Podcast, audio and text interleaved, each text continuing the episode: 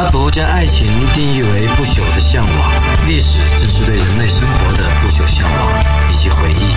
回忆是一条没有尽头的路，一切以往的春天都不复存在。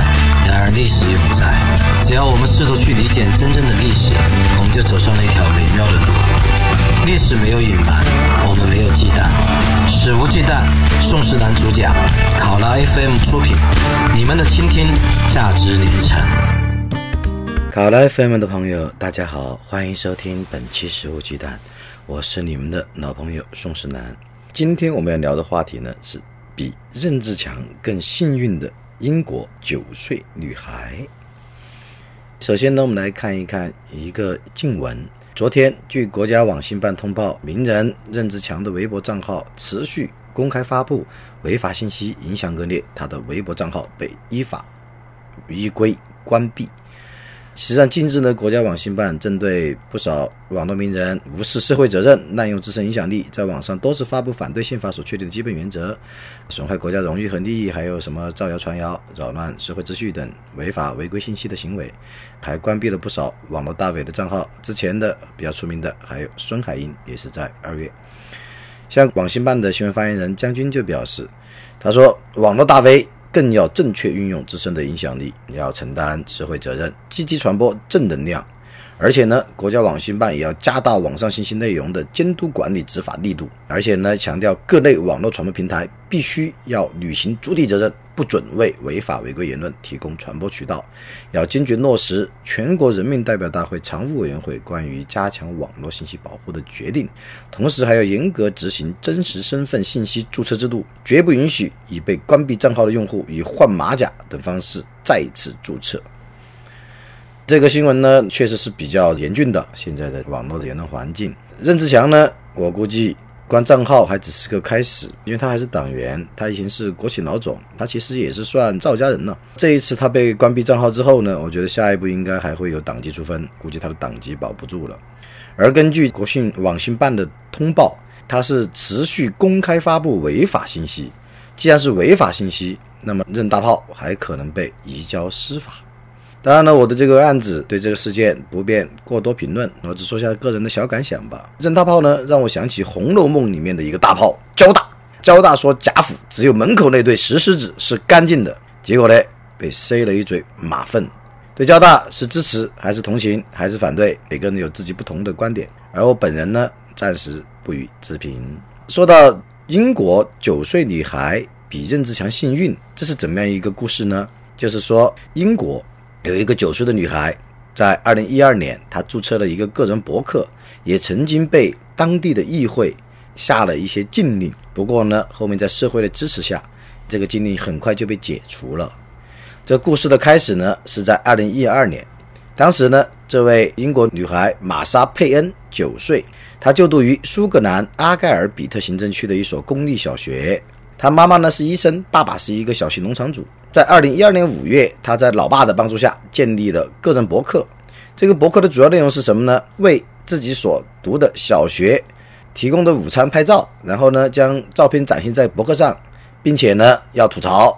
这个小女孩把学校提供的午餐称为两英镑午餐，然后根据五个标准给午餐打分，比如说有几口的分量、多少菜、是否健康、上面掉落了几根讨厌的头发等等，有五个标准打分。玛莎呢，是从孩子的角度真实的展现了学校供应的午餐不仅分量少，而且有可能不健康不卫生，就让很多人产生了共鸣。像玛莎就说：“学校的午餐真是太可怕了，我希望午餐分量能多一点，或者允许我们吃两份，并且不要给我们难吃的食物，也不要让我每天饿着肚子上课。”嘿嘿，玛莎的午餐吐槽记录博客一推出呢，很快就红起来了，很快达到了两百万人次的点击。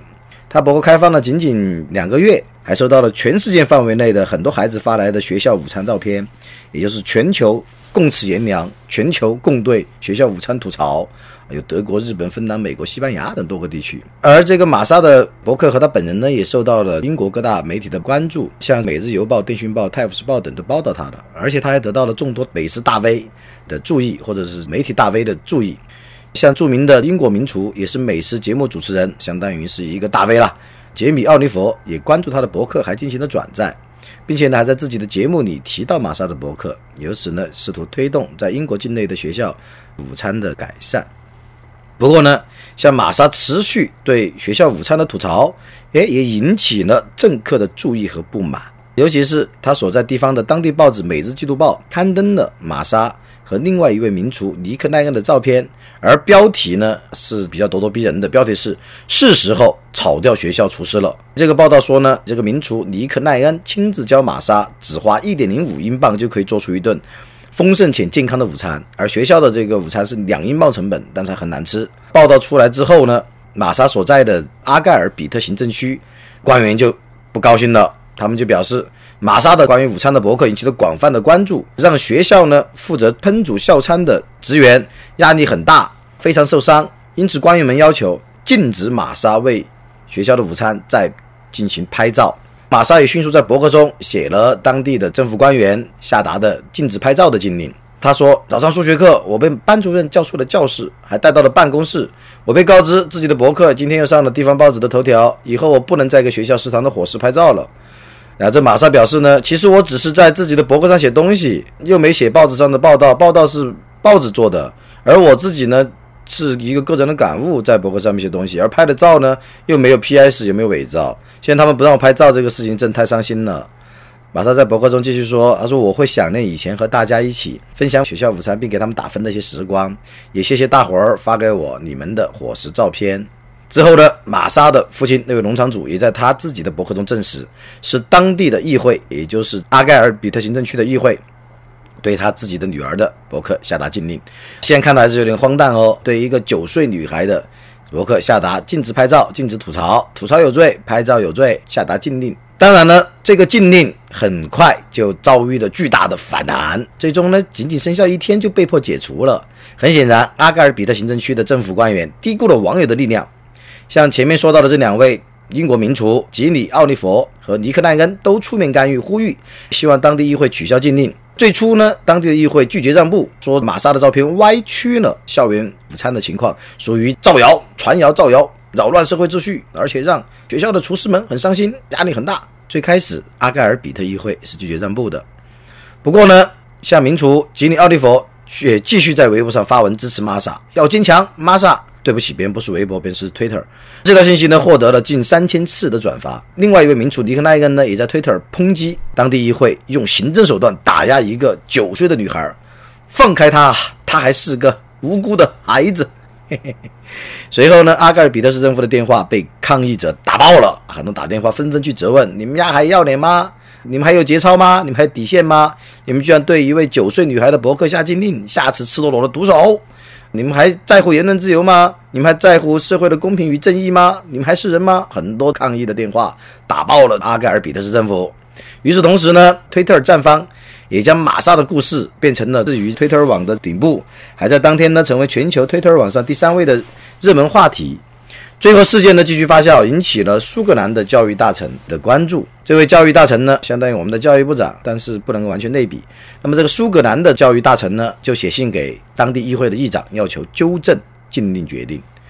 由于舆论的力量、抗议的电话以及教育大臣的信件，各方的社会压力，结果呢，禁止拍照、禁止吐槽午餐的议会对小女孩博客下的禁令，只剩下了一天就被解除了。而到了第二天呢，地方议会的议长在 BBC 的电视上面亮相，说政府已经取消了对玛莎伯克的禁令，将与女孩及其父亲见面，讨论进一步的措施。不过这儿值得强调的是，地方的议会下达的禁令，并不是封别人博客或者删别人账号的禁令，只是要求他不准再拍学校伙食照片的这种禁令。但即使如此，也引起了英国社会的轩然大波。当然，这个禁令事件之后呢，玛莎更加红了，越禁越红，就像禁书一样，你越禁止，它传播越广，越深入人心。在禁令事件之后，小女孩玛莎的博客继续的涨粉，而且呢，她还借机为她自己参与的一个慈善活动筹到了七点五万英镑的善款，而且呢，她已经红遍全球了。这次事件之后，接到了来自于日本啊、美国啊等多国电视台的邀请，甚至还接到了好莱坞有关出书和拍电影的代理邀请。不过玛莎和父亲拒绝了好莱坞啊等等的要求，他们更愿意做一个普通人、平常人。玛莎回到学校后呢，要继续与粉丝们一起为当地小学制定一个新的午餐菜单。而现在呢，在他们的努力之下，当地的小学也允许学生索要额外的沙拉、水果和面包。这个故事呢，得到了一个皆大欢喜的结局。九岁的女孩呢，也当然是被比被消耗甚至要开除党籍、移交司法的任大炮要幸运得多。其实，苏格兰九岁女童和她的博客的遭遇，其实是一个有关言论自由的故事。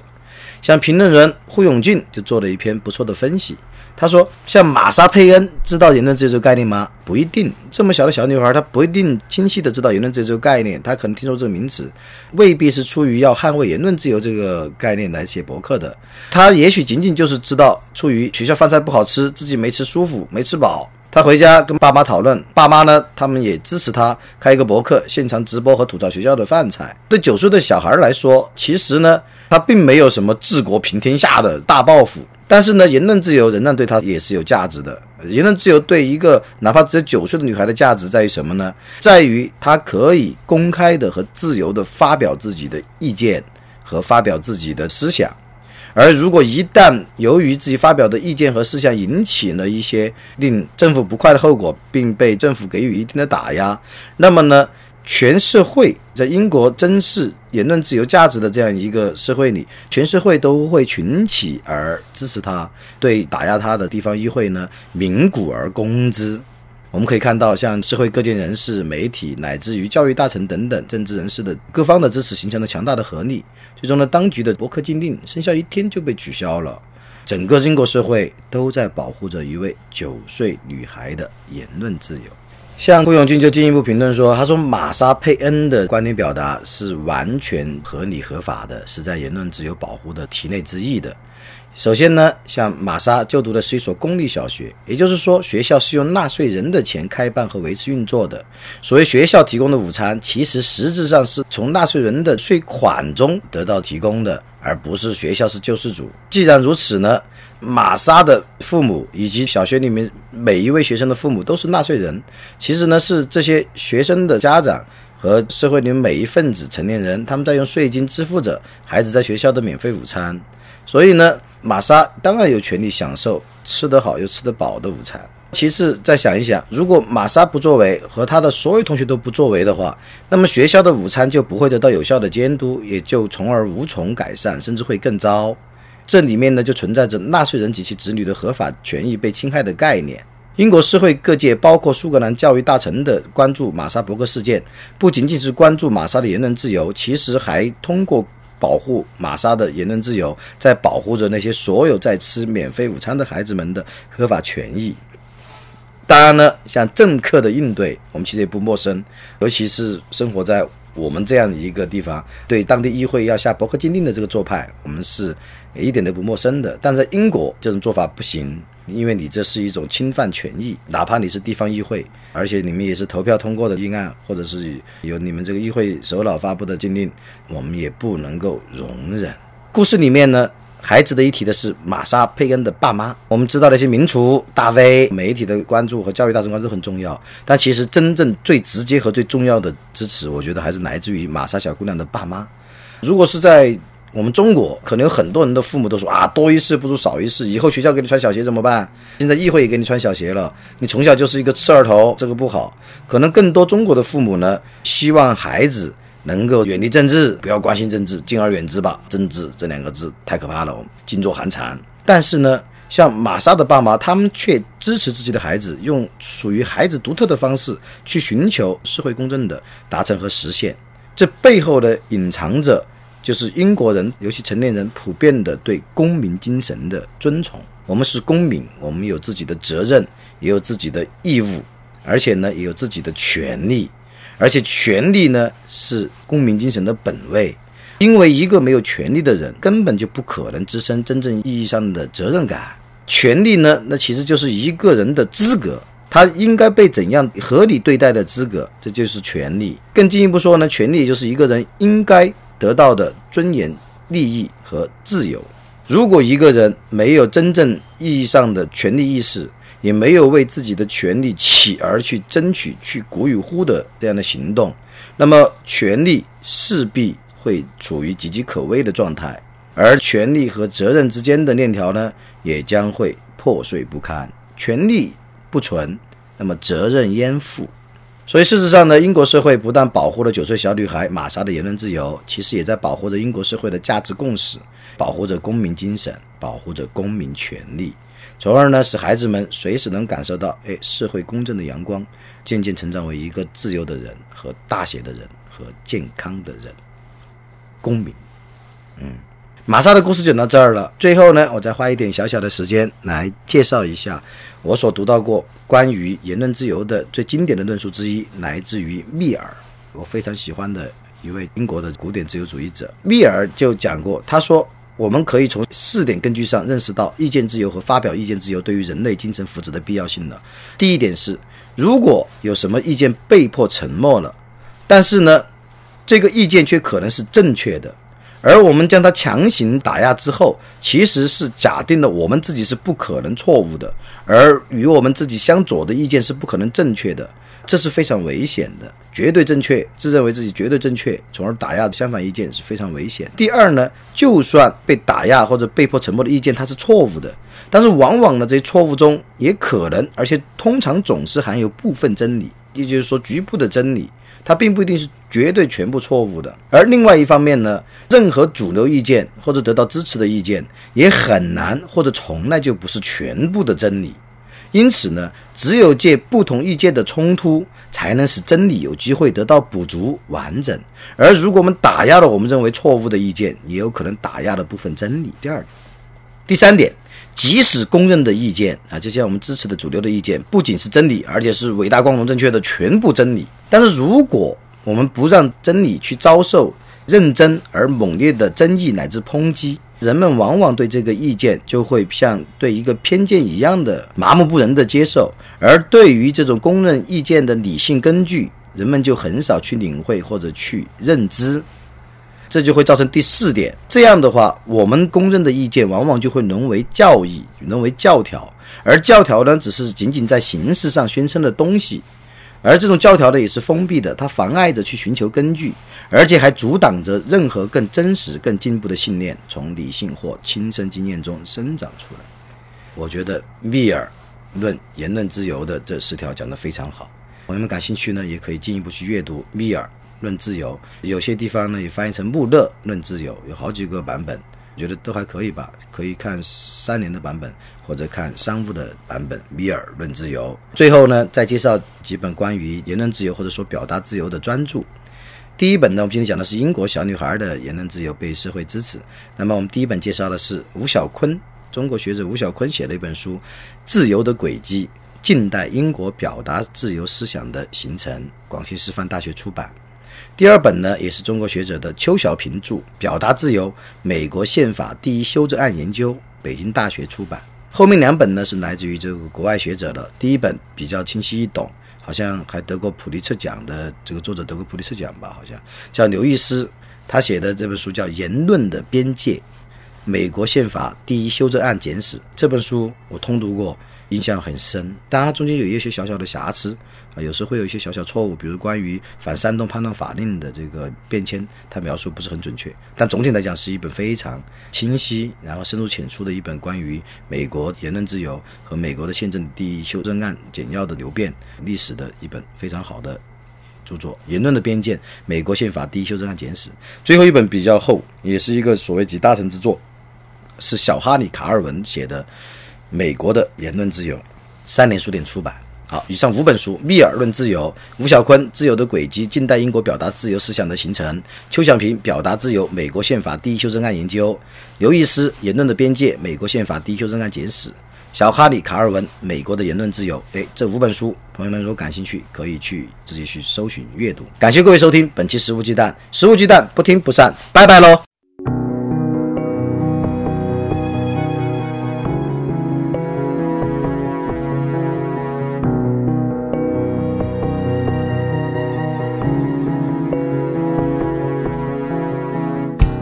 色的海面布满白色的月光，我出神望着海星，不知飞哪去。听到他在告诉你，说他真的喜欢你，我不知该。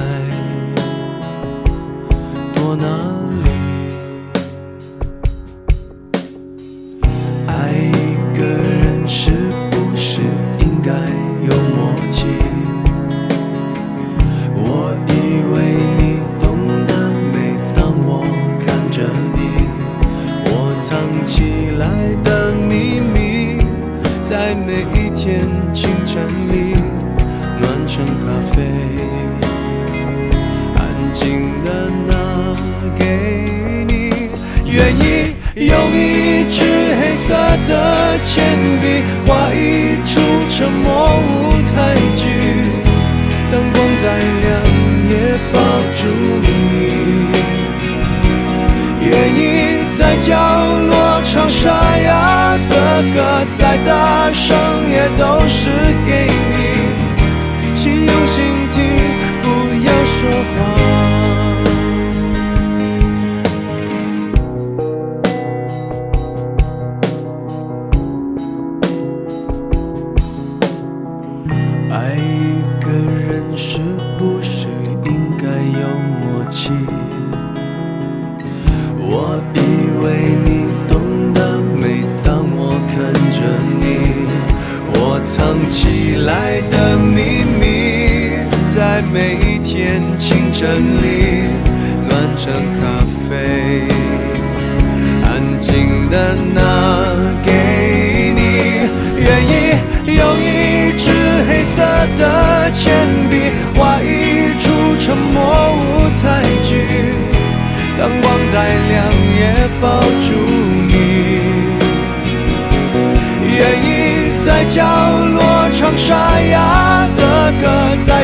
大声也都是给你，请用心听，不要说谎。